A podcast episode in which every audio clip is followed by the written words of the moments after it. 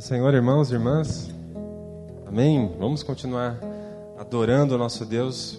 Quero te convidar a abrir a sua Bíblia no capítulo 19, ou livro né, de Salmos, o número 19. Vamos uh, ler esse salmo, número 19. A partir dele, nós vamos pensar, meditar. Deus fale ao nosso coração. Salmo de número 19. Continuar refletindo aqui na palavra de Deus, eu quero te convidar para encontrar aí na sua Bíblia esse texto.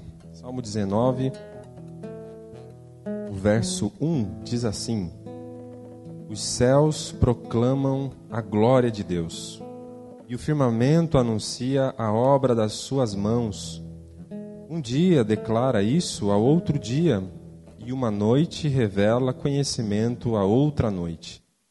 Sem discurso nem palavras, não se ouve a sua voz, mas a sua voz se faz ouvir por toda a terra, e suas palavras até os confins, até os confins do mundo. Ali ele pôs uma tenda para o sol, que como um noivo sai do seu aposento e como um herói se alegra a percorrer o seu caminho sai de uma extremidade dos céus e percorre até a outra extremidade. Nada se esconde do seu calor. Amém? Deixe sua Bíblia aberta, vamos pedir a Deus que Ele nos fale agora pela Sua palavra. Ore comigo. Meu Pai, no nome do Senhor Jesus, nós estamos celebrando o Teu nome com alegria, com felicidade no nosso coração, porque o Senhor nos amou, porque o Senhor nos trouxe para perto, porque o Senhor perdoou os nossos pecados, porque a tua graça nos alcançou, porque hoje temos a esperança da vida eterna. E tudo isso traz alegria no nosso coração. E a tua presença revigora a nossa alma. E a tua graça nos dá força para continuar. Não importa a situação, então nós estamos repletos de alegria e nós queremos adorar o teu nome, como estamos fazendo agora e parte dessa adoração é inclinar o coração para ouvir a tua voz. Então, fala o nosso coração agora, pela tua palavra, é a nossa súplica a ti, no nome de Jesus, o teu filho. Pai, fala com a gente, é a nossa oração e que assim seja. Amém e amém. Amém. Pode se sentar. Que bom celebrarmos a Deus. Nós estamos ah, falando sobre a, a, fase emergencial, como lidar com, com a fase emergencial. Né? Nós estamos numa pandemia e que é muito bem caracterizada justamente como uma fase emergencial, né? uma fase difícil, né? perigosa. Mas não somente agora na pandemia, a verdade é que em toda a trajetória é, das nossas vidas, nós sempre teremos momentos emergenciais, né? sempre teremos momentos emergenciais, momentos perigosos, momentos difíceis. E o que nós estamos, é, à luz da palavra, tentando entender é o que fazer quando esses momentos chegam. Né? O que fazer quando o sinal de alerta é, aparece, né? o, a sirene toca, né? chegou um momento complicado, chegou um momento emergencial da vida, o que fazer nessa circunstância? Então, à luz da palavra de Deus, nós já vimos muita coisa e hoje eu quero a partir desse salmo aqui, pensar com vocês que precisamente nesses momentos emergenciais, nessas circunstâncias difíceis, nós precisamos ouvir a voz de Deus. Amém? A gente precisa ouvir a voz de Deus. Talvez seja a maior necessidade nessas situações, né? Conseguir ouvir a voz de Deus. E o Salmo 19, ele vem a calhar porque ele fala exatamente sobre isso, sobre ouvir a voz de Deus. O Salmo 19 é, explica, é um cântico, né, uma canção, também é um poema, então ele declama, mas o Salmo 19 ele declama, ele, ele canta, ele vai é, explicar como nós podemos ouvir a voz de Deus, explicar como Deus fala, como Deus fala. E no Salmo 19, o salmista explica que Deus fala de dois modos. De dois modos.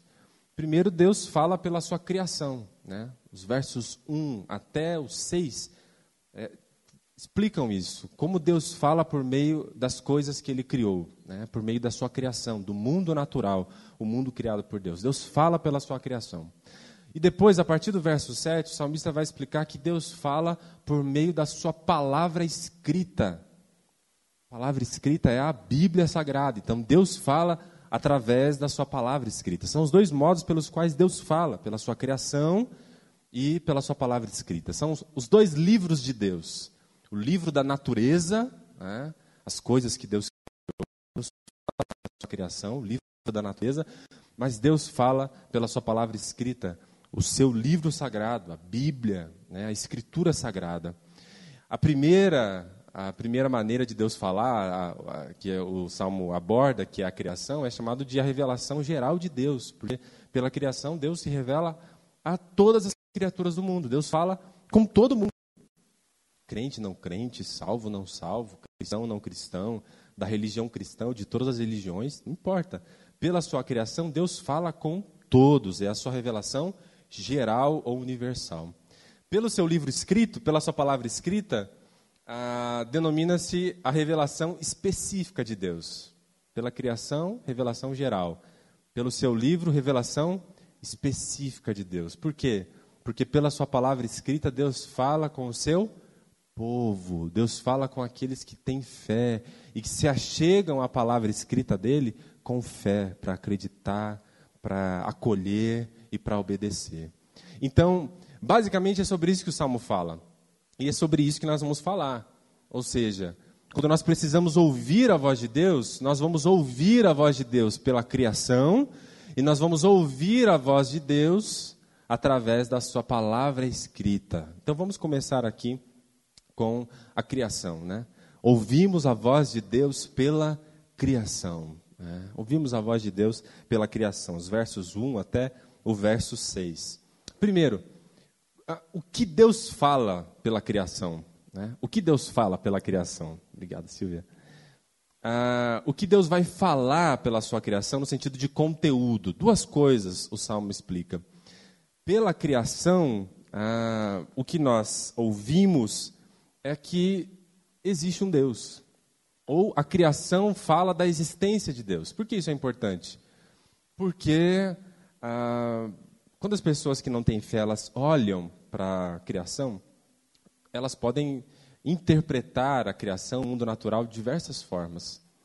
Elas podem achar que tudo que existe veio do acaso, veio do nada, veio de um processo de evolução, enfim, várias interpretações. Mas o que o Salmo está, está dizendo é que, na verdade, quando se olha para a criação, o que se ouve é a existência do Deus que trouxe tudo à existência. Quando se vê a criação, o que se ouve é, na verdade, a voz do Criador. O Salmo começa dizendo que os céus ele declaram a glória de Deus e o firmamento anuncia as obras das suas mãos. Ou seja, quando você olha para a criação, a criação aparece para nós como um artefato, como uma obra feita por um Criador. Então, pela criação, se ouve a voz do Criador, chega até, a, até o Criador. Porque a lógica é quando você olha para tudo que existe, você não pode pensar que isso surgiu do nada. Né? Como aquela historinha da, da criança né, que teve a aula na escola e ficou sabendo que o, o o planeta Terra está no, no espaço e ele, e ele gravita ao redor, do, ao redor do Sol. E aí ele ficou pensando naquilo: nossa, a Terra está no meio do espaço e ela não cai? O que acontece, né? E aí ele chegou em casa e perguntou para o pai: falou, olha, pai, eu não entendi muito bem, a, a Terra está lá no espaço e, e ela não cai? Quem é que segura a Terra? É, Aí o pai tentando despistar, falou, não, é, tem um canguru enorme lá que fica segurando a, a terra. Né? Aí ele ficou tranquilo, daqui a pouco ele ficou pensando, é, mas se o canguru segura a terra, quem é que segura o canguru? Né? E aí ele foi perguntar de novo, né? Ele falou, não, aqui tem um outro canguru que fica segurando o canguru que segura a terra. E ele não parou mais, né? Mas e quem segura esse canguru? E ele foi indo. Até que o pai injuriou e falou, olha, tem um elefante a perder de vista, enorme que segura todos os cangurus que seguram por fim a terra. Você sabe já a história que ele poderia ficar o dia inteiro perguntando: e quem segura o elefante? E assim por diante. Ou seja, simplesmente algo não pode vir do nada. Então, quando você vê tudo que existe, isso não pode ter vindo do nada.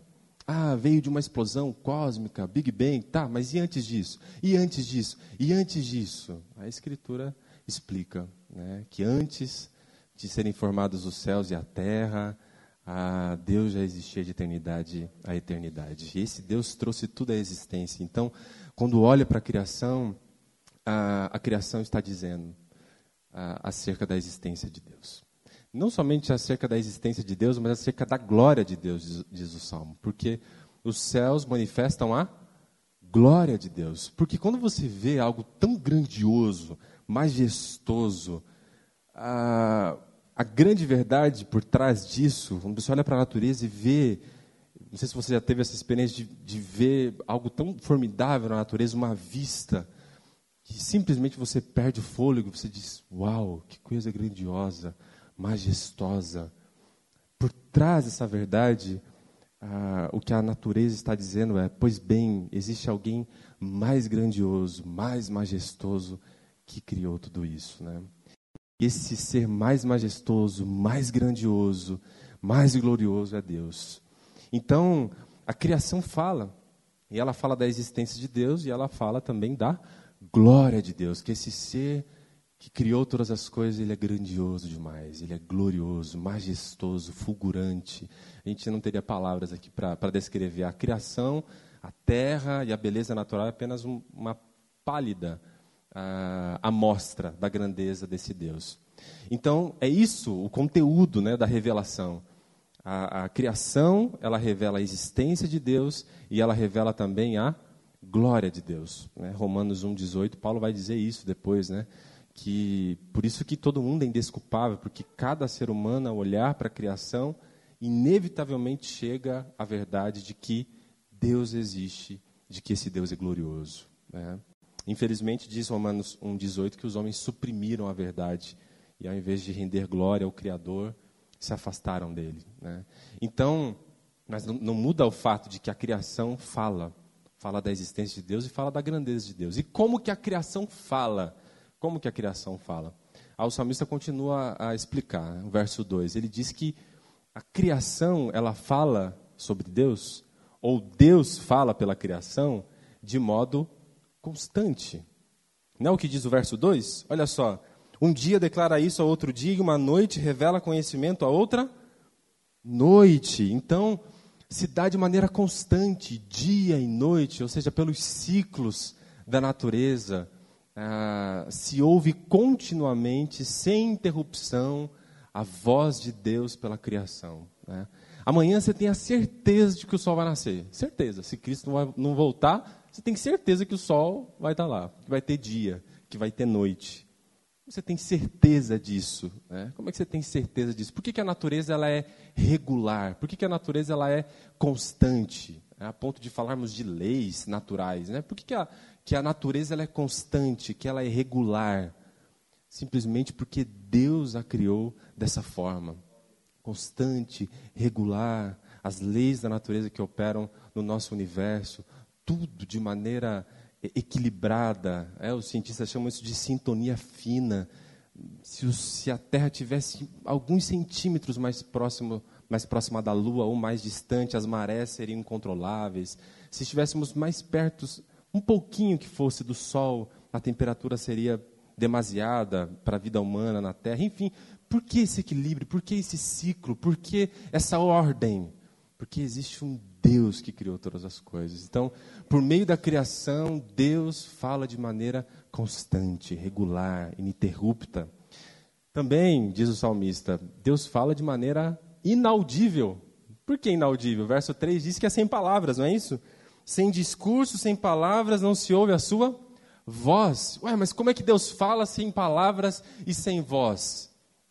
Olha, você já viu um, um, pensa, por exemplo, numa obra de arte, pensa em uma escultura formidável, pensa em uma tela, em um quadro glorioso, assim. Ah, essa obra de arte consegue comunicar alguma coisa? É. Pensa nessa obra de arte. Você fica ali vendo aquele quadro, de repente aquele quadro te traz conforto, te traz paz. Né? Lembra daquele, daquele concurso que foi feito? Né? Eu acho que eu contei uma vez que o concurso era para retratar paz, né? e aí alguém desenhou lá campos verdejantes, umas águas bem tranquilas, um céu bem claro, e o outro quadro desenhou uma tormenta, uma tempestade, um quadro bem escuro assim, é, e aí tinha mais ou menos um, uma encosta onde havia o ninho de, de alguns pássaros, né? E aí o quadro que ganhou foi aquele, né? O quadro que descrevia, que pintava, que retratava a tempestade, enfim. E aí o pessoal, nossa, mas por que ganhou esse, né? Porque esse quadro consegue retratar melhor que qualquer um, que significa paz. No meio daquela tormenta, tem um ninho lá com os passarinhos, né? Dormindo. Então isso que é paz, né? Descansar em meio à tormenta. Mas não tem nada escrito lá, nesse quadro. O quadro não, não está dizendo nada com palavras, não está dizendo nada com a sua voz, mas mesmo sem voz e sem palavras é possível comunicar. Então a natureza comunica sem voz e sem palavra. É como se ela fosse um quadro. Você olha para esse quadro, você começa a admirar o artista que o criou. Né?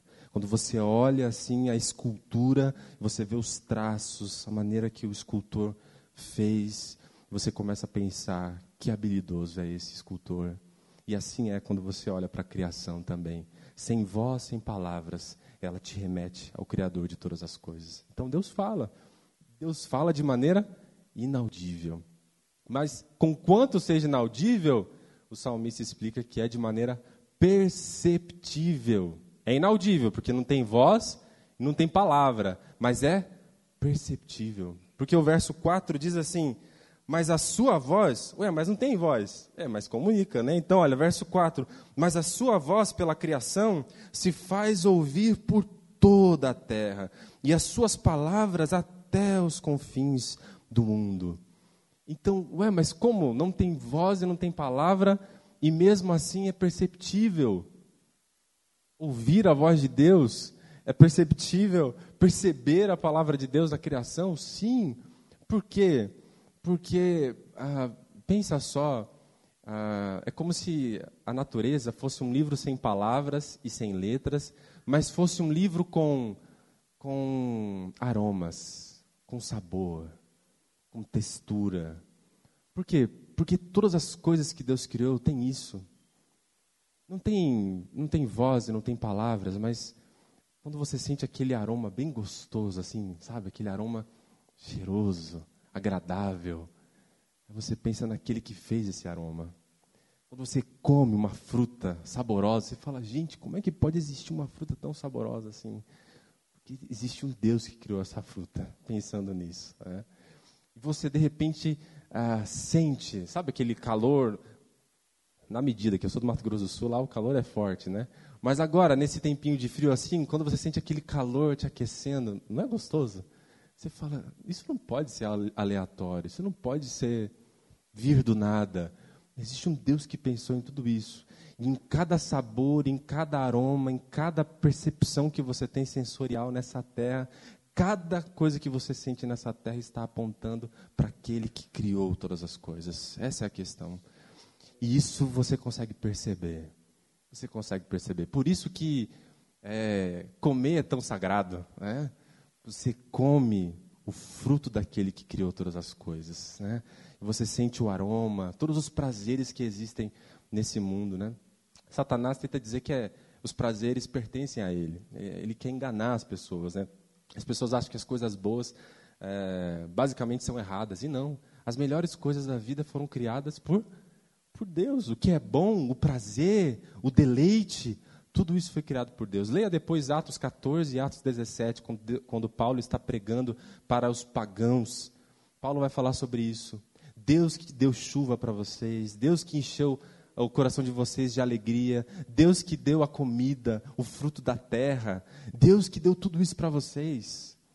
Então, cada coisa que temos e que experimentamos nesse mundo Cada coisa boa foi criada por Deus. E por meio dessas coisas, do aroma, do sabor, de tudo, por meio dessas coisas, por meio da criação, Deus está falando com a gente. Você pode perceber Deus nessas coisas pequenas do dia a dia. Amém? Porque pela criação Deus fala. Deus vai falar de maneira perceptível e, por fim, nesse sentido em relação à criação, né? Deus fala de maneira universal. Porque a partir do verso 4 até o verso 6, né, ele fala sobre o sol aqui, olha só.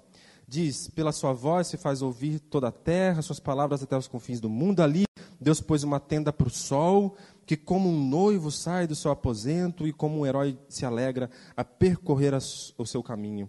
Sai de uma extremidade dos céus e percorre até a outra extremidade. E essa é o que eu queria frisar, o finalzinho.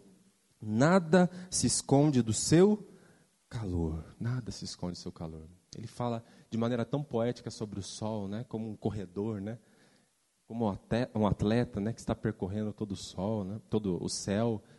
E a grande questão aqui, ao se utilizar é, o sol, é justamente o fim do verso 6, né, que nada se esconde do calor do sol, de uma extremidade a outra. Ou seja, Deus fala pela criação e Deus fala pela criação de modo universal, de uma extremidade a outra. Nada se esconde do sol e nada se esconde da voz de Deus. Todos escutam, porque todos, ao olharem para a criação, reconhecem inevitavelmente que existe um Criador. Eles podem suprimir essa verdade, diz Romanos 1, 28. Eles podem suprimir essa verdade, mas eles a reconhecem no seu mais íntimo que esse mundo precisa de uma ordem, de um significado, de um de alguém que trouxe ele à existência. Esse alguém é Deus. Eles podem suprimir essa verdade, mas eles reconhecem, porque a revelação de Deus pela natureza, ela é geral, ela é universal, de uma extremidade à outra. Mesmo e a questão do sol é tão interessante porque mesmo que você não veja o sol, às vezes nós não vemos, né? por tempos agora, né, o inverno, às vezes ele fica escondido. Mas mesmo que não vejamos o sol, o sol permanece lá? Está lá. E às vezes nós não vemos, mas às vezes nós sentimos. Mas mesmo quando nós não vemos e quando nós não sentimos, o sol continua existindo. O fato de estarmos vivos agora é porque simplesmente há o sol. Porque se o sol não existisse, Imagina, se o Sol não existisse, a temperatura da, da Terra ia despencar de maneira tão vertiginosa que toda a vida humana, ou qualquer vida animal, qualquer tipo de vida, se extinguiria se não houvesse Sol. Então, mesmo que você não sinta o Sol, que você não veja o Sol, o fato de você estar vivo agora é porque existe um Sol. E é essa a verdade. Por mais que as pessoas não vejam, não sintam, se elas estão vivas agora, é porque existe um Deus que sustenta todas as coisas com seu poder. Por isso que Paulo vai dizer em Atos 17: em Deus nos movemos, vivemos e existimos. Porque pela criação, Deus fala de modo universal a todos. E Deus sustenta todas as coisas. Então Deus fala pela criação. E qual é a grande questão então? Deus fala pela criação de modo inaudível, perceptível, de modo universal. Isso significa dizer que quando nós olhamos para a criação, nós precisamos ouvir Deus dizendo o seguinte para a gente: você não precisa temer. Olha para a grandeza desse universo. Existe alguém mais grande do que ele, sou eu. Né? Não precisa ter medo. Olha para. Olha, imagine as catástrofes naturais que nós vemos, a gente fica assustado. Que coisa poderosa a força da natureza. Deus está dizendo: existe alguém mais forte do que ela. Sou eu. Você não precisa ter medo. É isso que você precisa ouvir no momento emergencial. Olha para a natureza, olha para a criação. Você vai ouvir Deus dizendo assim: não precisa ter medo, você não está sozinho. Eu estou com você. Você pode não ver, você pode não sentir, como às vezes nós não vemos e não sentimos o sol. Mas se você está vivo agora, porque eu estou aí com você, sustentando você, com meu poder. Então, no momento emergencial da vida, olha para a criação. Deus vai falar com você pela criação. Deus fala com a gente pela criação. E Deus pode falar com a gente pela criação o tempo todo, todos os dias. Né? Basta olhar para o céu, você vai ouvir Deus falando com você. O salmista vai, vai continuar dizendo: Olha, Deus fala pela criação, e aí ele vai agora dar prioridade para o outro modo pelo qual Deus fala com a gente. Qual é o outro modo pelo qual Deus fala com a gente? Deus fala conosco pela Sua palavra escrita. A natureza é a revelação geral de Deus. A Escritura é a revelação específica de Deus, clara, objetiva. Como Deus fala pela Sua Escritura? os versos 7 até, os, até o verso 9, mais ou menos aqui, o salmista usa alguns substantivos que explicam o modo pelo qual Deus fala com a gente. Olha só, o verso 7, dois substantivos aqui, né? Lei, ó, a lei do Senhor é perfeita e restaura a alma, e o testemunho do Senhor. Lei e testemunho. A palavra escrita é, descri é, a palavra escrita é descrita ou é expressada dessa forma. A palavra escrita de Deus é a sua lei. Lei é a vontade de Deus revelada a nós. Testemunho. Testemunho é a verdade de Deus atestada por Ele mesmo. É, o testemunho era uma verdade que poderia ser atestada. Então a palavra de Deus escrita é a vontade de Deus, sua lei, e é a sua verdade, seu testemunho. Outras duas palavras, verso 8 agora: preceitos e mandamentos. Preceitos e mandamentos. Os preceitos e mandamentos são basicamente a, a, a especificação do que Deus deseja e requer de nós de maneira prática.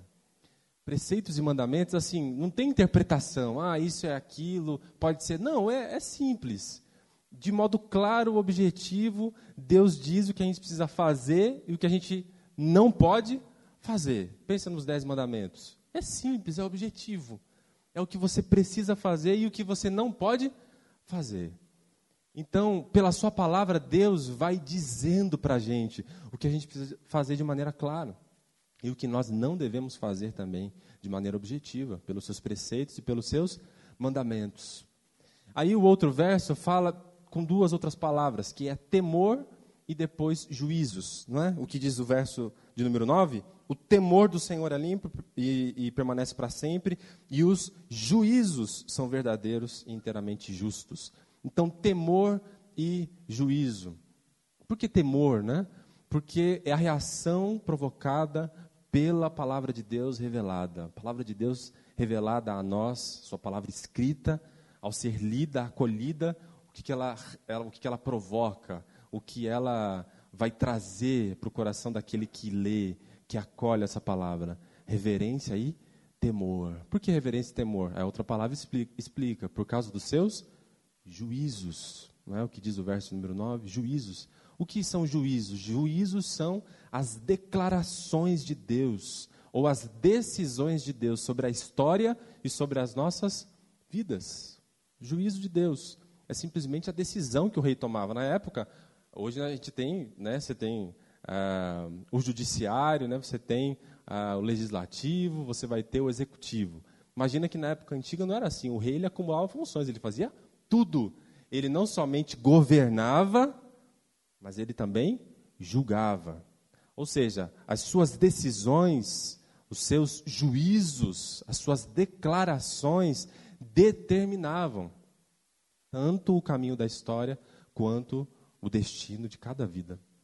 Ou seja, quando você quer ouvir Deus falar e você vai para a Escritura, Deus vai falar para você através dos seus juízos, Ele vai ah, mostrar para você o caminho da história e o caminho da sua vida. Por onde sua vida vai percorrer, por onde a história vai percorrer. Apocalipse está lá para dizer qual é o caminho da história. Então, se a gente juntar essas seis palavras que aparecem aqui, né, essas seis palavras que vão aparecer aqui a partir do verso, do verso 9, do verso 7, né?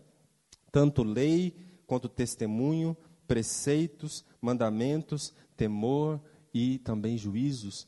O que nós estamos ah, percebendo é que, pela Escritura, nós vamos conseguir ouvir a voz de Deus de um modo absolutamente claro e objetivo no que diz respeito à maneira como a gente deve viver. A maneira como a gente deve viver. A criação ela não é de maneira clara e objetiva uma revelação que especifica isso para nós. A gente reconhece a existência de Deus, a gente reconhece a glória de Deus pela criação, a gente é levado a considerar que existe um Criador de todas as coisas, que devemos obedecê-lo, mas especificamente a gente não entende como obedecê-lo, o que fazer. Agora, pela Escritura, nós temos isso de maneira clara e objetiva. Clara e objetiva. Ah, na verdade, às vezes nós achamos que a Escritura é difícil, mas ela não é difícil.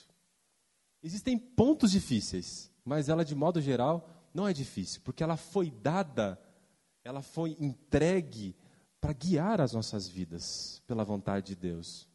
Então, de maneira que, que você não vai conseguir chegar em um momento que simplesmente assim, olha, eu acho que eu não sei o que Deus quer de mim. Sinceramente, não existe esse momento. Porque a Escritura já revelou o que Deus quer de nós. Pela Escritura, Deus já disse o que Ele quer de nós. Pela Escritura, nós podemos ouvir o que Deus quer de nós.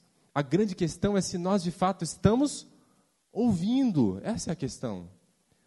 Não é se Deus está falando, é se nós estamos ouvindo, porque Ele fala de modo objetivo e Ele fala pela Sua palavra. Então, não é a questão se Deus vai falar, mas a questão é se eu vou ouvir. E aí você diz, então a questão também não é ouvir, às vezes é entender o que eu estou ouvindo. Ah, tudo bem. Então, o problema não é que Deus não fala. Pode ser que eu não esteja entendendo o que Deus está falando pela Sua palavra. Então, mais do que nunca, eu preciso dedicar o meu coração e a minha mente para entender a voz de Deus pela palavra. E isso é tão sério porque, senão você. A Bíblia explica isso de maneira variada, né? Por um lado, você pode ser enganado por outras pessoas, porque se você não ouvir a voz de Deus pela palavra de maneira clara e objetiva, você pode querer ouvir a voz de Deus através de um, um super pastor famoso aí do meio gospel, por um, um profeta aí de alguma igreja que diz que fala e as coisas acontecem. E aí você vai querer ficar procurando a voz de Deus em diversos lugares. Isso vai te enganar, isso vai te levar para longe de Deus, isso vai frustrar a sua vida. Diversas formas, a Bíblia vai dizendo que você pode se afastando do caminho certo, querendo ouvir a voz de Deus nos lugares errados. Quando a Escritura está dizendo que os juízos, os preceitos, os mandamentos, a vontade de Deus já foi revelada para nós e ela se encontra na Sagrada Escritura. De maneira clara, de maneira objetiva. É difícil entender? Não matarás? É difícil? Não adulterarás? Não, não, não ah, pense em outro, né? Não adorarás imagens. Ou pense nos mandamentos do Novo Testamento, né? Aquele que roubava, não roube mais. Né? Efésios 4:30. Antes trabalhe com suas próprias mãos para ter com que ajudar aqueles que precisam. É, ame o próximo. Olha, são coisas absolutamente simples, objetivas, claras. Você não precisa dizer assim, Senhor, fala comigo. Deus está falando assim, eu já falei. 66 livros estão aí. Eu já disse para você. Basta que você incline o coração para ouvir a minha voz pela Escritura.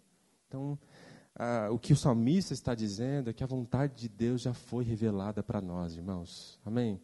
Já foi revelada para nós. O que a gente precisa fazer é inclinar o coração e dedicar-se o grande problema, no final, não é tanto ouvir a voz de Deus e nem entender a voz de Deus. Qual é o grande problema? Obedecer a voz de Deus. Esse é o grande problema, no sentido de dificuldade. A nossa grande dificuldade, no final, não é entender, mas é viver, é colocar em prática.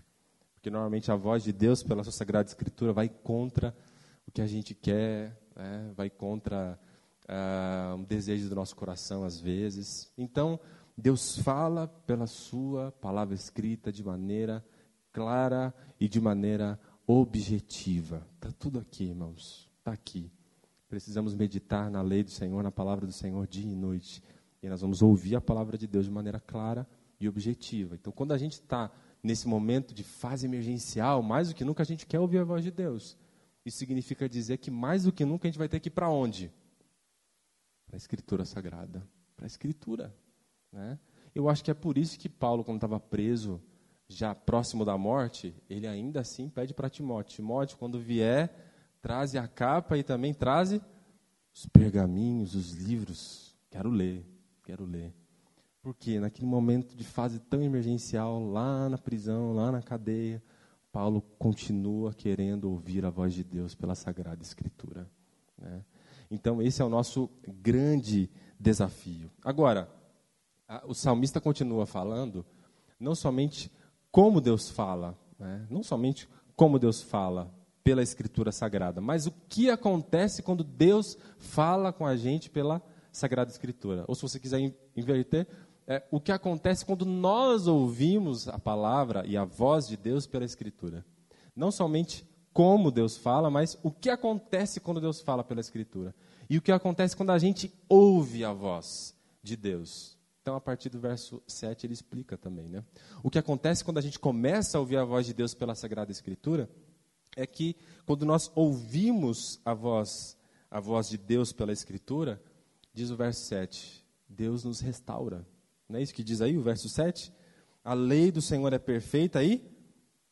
Qual é o verbo? Restaura a alma. A gente já viu o substantivo, agora é só o verbo, né? Agora o que acontece quando a gente ouve a voz de Deus? Agora quando nós ouvimos a voz de Deus, Deus restaura a nossa alma, diz o texto. Restaurar é uma palavra bem usada ah, precisamente pelos israelitas, quando após a devastação de Israel, a destruição do templo, havia promessas de Deus de que Deus iria restaurar a nação, restaurar o templo que havia sido destruído, restaurar a cidade que estava toda devastada, com seus tijolos no chão, então, essa palavra restaurar é usada aqui. Só que aqui não é a restauração de um templo, propriamente dito, não é a restauração de uma cidade que está demolida, mas é a, restaura a restauração de uma alma que está devastada, sabe? Porque no momento emergencial, como está o coração, como está a alma? Devastada, né? Como uma casa destruída. E aí, quando você vai para a palavra para ouvir a voz de Deus, você começa a ouvir a voz de Deus, Deus começa a restaurar a sua alma, né? começa a reconstruir o seu coração. É mais ou menos essa a ideia aqui. Deus vai restaurando a gente. Né? Em segundo lugar, o que acontece quando a gente ouve a voz de Deus? Né? Deus nos restaura, Deus também nos ensina. Porque a lei do Senhor vai restaurar, vai restaurar a alma e o testemunho do Senhor vai dar sabedoria aos Simples. Então, simples, é, em Provérbios se utiliza muito nessa expressão, é aquele que precisa de instrução, é aquele que carece de sabedoria. E no momento emergencial, como que nós nos encontramos? Exatamente assim, carentes de instrução. Quando chega o um momento emergencial da vida, a gente precisa de sabedoria para saber falar, agir, lidar com uma situação, porque ela é tão complicada que e agora como que eu falo? E agora como é que eu vou agir? eu preciso de sabedoria. Né? Sou simples nessa história aqui, eu estou carente de instrução.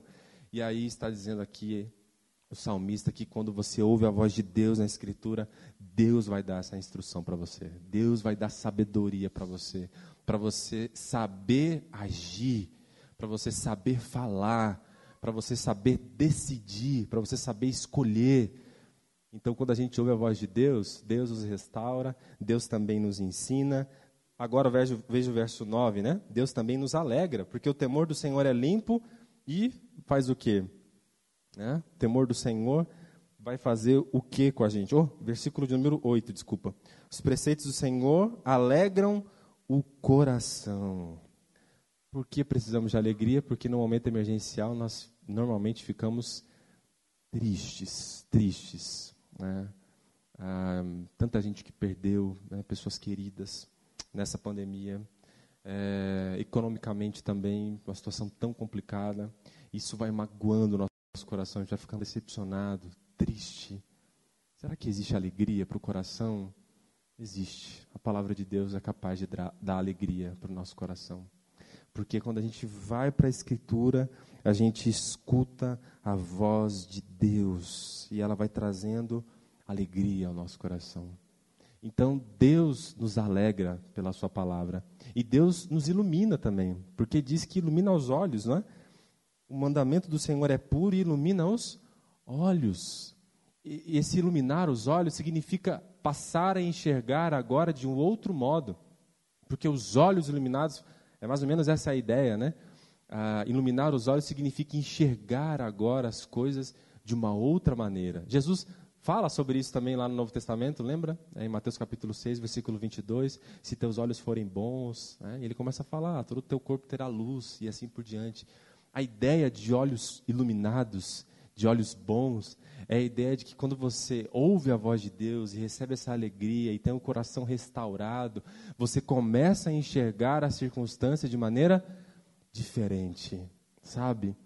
Ao invés de caminhar na escuridão, as coisas ficam claras para você, porque você começa a enxergar a mão de Deus na sua vida, sabe? Você começa a enxergar a mão de Deus na sua vida. É mais ou menos aquela ah, duas, duas imagens, né? Alguém caminhando na escuridão, os olhos na escuridão, pode ter um buraco, pode ter um, um, um caco de vidro, alguma coisa que pode te ferir, e alguém caminhando o mesmo caminho, o caminho é o mesmo, mas agora está caminhando não mais na escuridão, mas na luz. É diferente ou não é? E é isso que está dizendo. Quando você vai para a Escritura para ouvir a voz de Deus, Deus vai iluminar o seu coração, Deus vai iluminar a sua mente, e você vai conseguir enxergar as coisas de maneira clara. Pode ser que a circunstância não mude, mas o modo como você está enxergando vai mudar, porque agora você vai enxergar a mão de Deus na sua vida. Agora você vai enxergar que Deus está com você. Por isso que na fase emergencial, mais do que nunca, nós precisamos ir para a palavra, e quando nós vamos para a palavra, é isso que acontece. Deus vai iluminar, Deus vai falar com a gente. E claro, diz o texto agora no verso 9, né? Deus vai passar a nos atrair. O temor do Senhor é limpo e permanece para sempre, seus juízos são verdadeiros e inteiramente justos, e eles são, verso 10, mais desejáveis do que ouro. Sim, mais desejável do que ouro puro, mais doce do que o mel que goteja dos favos doce, aprazível. É interessante que só agora ele fala que a palavra escrita é aprazível. Depois que ele falou que a palavra vai te restaurar, depois que ele falou que a palavra vai te iluminar, que ela vai te alegrar, ah, depois que ele falou sobre tudo isso, ele, ele, está dizendo: o que acontece é que à medida que você vai ouvindo a voz de Deus, e Deus vai fazendo tudo isso na sua vida, a experiência de ir até a palavra de Deus para ouvir a voz dele vai sendo uma experiência cada vez mais prazerosa. Vai ser uma, uma experiência deleitosa, mais deleitosa do que o ouro ou do que o mel. Vai ser uma experiência doce. Por que, que é interessante só agora ele falar isso? Porque isso mostra para a gente que o prazer e o deleite em ouvir a voz de Deus pela Escritura não vem do dia para a noite ela se dá de maneira devagar. É aos poucos, conforme você vai se entregando à, à, leitura da palavra de Deus e ouvindo mais a palavra de Deus, é que você vai adquirindo prazer. Eu digo que isso é importante porque normalmente a gente quer ter prazer na leitura da palavra de Deus antes de ter leitura da palavra de Deus. Aí não pode acontecer. Você fala assim, ah, eu tenho dificuldade de ler todo dia a palavra.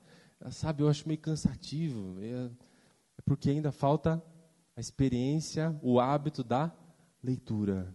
E conforme você vai se dedicando à leitura, aí sim, depois com o hábito da leitura, com a experiência da leitura, vem o prazer da leitura, vem o deleite na leitura. Porque à medida que você vai lendo, vai lendo a Escritura, mais você vai ouvindo a voz de Deus, e Deus vai iluminando a sua mente, e Deus vai ah, trazendo sabedoria para você, e Deus vai restaurando o seu coração, e aí você vai experimentando o prazer e o deleite de ouvir a voz de Deus pela Sagrada Escritura todos os dias. Todos os dias. Então, quando Deus fala, ele começa a atrair a gente. É como se a Bíblia estivesse nos atraindo, né? Porque passa a ser uma experiência que é deleitosa. E aí, verso 11, o que acontece quando Deus fala com a gente pela Escritura? Deus corrige, é né? o que diz o verso 11 também o teu servo é advertido por meio das Escrituras, e a grande recompensa em seguir. Então, pela Escritura, quando nós vamos ouvir a voz de Deus, não se engane, nós vamos ser advertidos.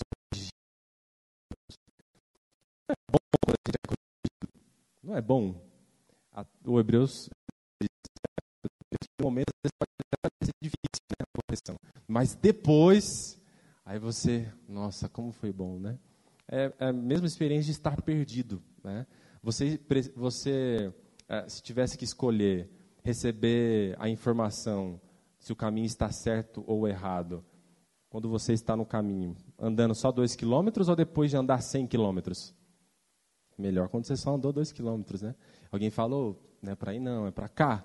Você, ufa, ainda bem. Se você tivesse andado 100 quilômetros no caminho errado, é mais ou menos essa a ideia. Ou seja, a instrução que corrige é a melhor coisa. Caminhar muito tempo no caminho errado. É melhor ser corrigido. É melhor ser... No momento inicial, pode ser que Deus também diga que coisas precisam mudar em você. Está difícil, a coisa está complicada e tudo que você quer é a solução. De repente Deus aparece pela Escritura e fala para você antes de acontecer a solução, tem coisas aí na sua vida que precisam mudar. Tem coisas na sua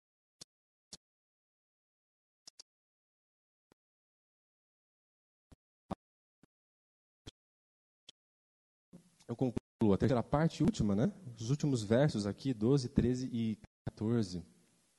Como Deus fala? Pela criação, 1 até o verso. A sua palavra escrita, né? verso 7 até o verso de número 11 aqui. E uma vez que Deus fala, qual é a reação que nós devemos ter diante da voz de Deus? Simples, três coisas aqui. Primeiro, verso 12, nós precisamos levar o nosso pecado a sério. Diz o, o Salmo: Salve-me, que me Senhor. Quando nós ouvimos a voz de Deus, a gente tem que levar o nosso pecado a sério. Deus falou que é errado. Coloque diante de Deus, a sua voz. Eu sei que eu estou no caminho errado, eu sei que isso não é certo. Mas não adianta só, ah, basicamente, como diz o salmo aqui, reconhecer, pedir perdão, contrição. Segunda atitude, quando a gente ouve a voz de Deus, é basicamente pedir o auxílio do Senhor. Por quê? Porque nós somos fracos demais. Não somente eu preciso reconhecer os meus pecados, alguns deles são ocultos, de salmista, mas eu preciso da ajuda de Deus para vencê-los. Verso 12, 13, né? Guarda também o teu servo da arrogância. Arrogância de agir por si, né? Achar que consegue sozinho. Não. Guarda também o seu servo da arrogância, para que não me domine. Então serei íntegro e ficarei limpo de grande transgressão. Senhor, eu já reconheci o meu pecado. O Senhor me ajudou a ver aquilo que eu não via, os meus erros, as minhas falhas. Às vezes a gente tem hábitos criminosos, né, que a gente nem se dá conta. São pecados inconscientes, por assim dizer. Mas Deus mostra pra gente. Mas sozinhos nós não conseguimos. Aí vem o salmista e diz: Senhor, eu ouvi a sua voz, eu já entendi. Mas aqui sozinho eu não consigo. Me ajude. Me guarda da arrogância de achar que eu consigo por mim mesmo. Porque eu não consigo não tem força. Guarda da arrogância. E aí você ajuda do Senhor. Deus vai te ajudar. E aí, então, em terceiro lugar, o que a gente faz quando a gente ouve a voz de Deus? Né? A gente leva o pecado a sério, a gente pede a ajuda do Senhor para lutar contra esse pecado e a gente passa, em terceiro lugar, a guiar a nossa vida todos os dias por aquilo que agrada ao Senhor, por aquilo que corresponde àquilo que a voz dele nos diz. E é assim que termina o Salmo, verso 14. Qual é o desejo do salmista depois de ouvir a voz de Deus na criação e na palavra escrita? As palavras da minha boca, Senhor, e a meditação do meu coração sejam agradáveis na tua presença, Senhor, minha rocha e o meu redentor. Agora que eu ouvi a sua voz, Senhor, eu quero me guiar por aquilo que te agrada. Tanto meditar do meu coração como as palavras que saem da minha boca. Porque, de fato, como disse Jesus, né? A boca fala que o coração está cheio, né? Ou seja, o que sai da boca é aquilo que a gente medita no coração. E a gente já sabe o que a gente precisa meditar no coração. É a palavra de Deus que nós precisamos meditar. E é o que o salmista está dizendo. Depois de ouvir a tua voz, Senhor, o que eu quero é meditar no meu coração naquilo que o Senhor disse e diz. E cultivar a tua voz no meu coração como que eu cultivo a voz de Deus no coração? Cultivo a voz de Deus no coração trazendo a palavra de Deus para o meu coração. Todos os dias. Então, todos os dias, à medida que eu vou trazendo a palavra de Deus para o meu coração, eu vou cultivando a voz de Deus no meu coração. E aí eu passo a ouvir a voz de Deus em mim, dizendo para mim. E tudo que eu vou falar agora vai ser expressão da voz de Deus que eu ouvi e que está guardadinha aqui no meu coração.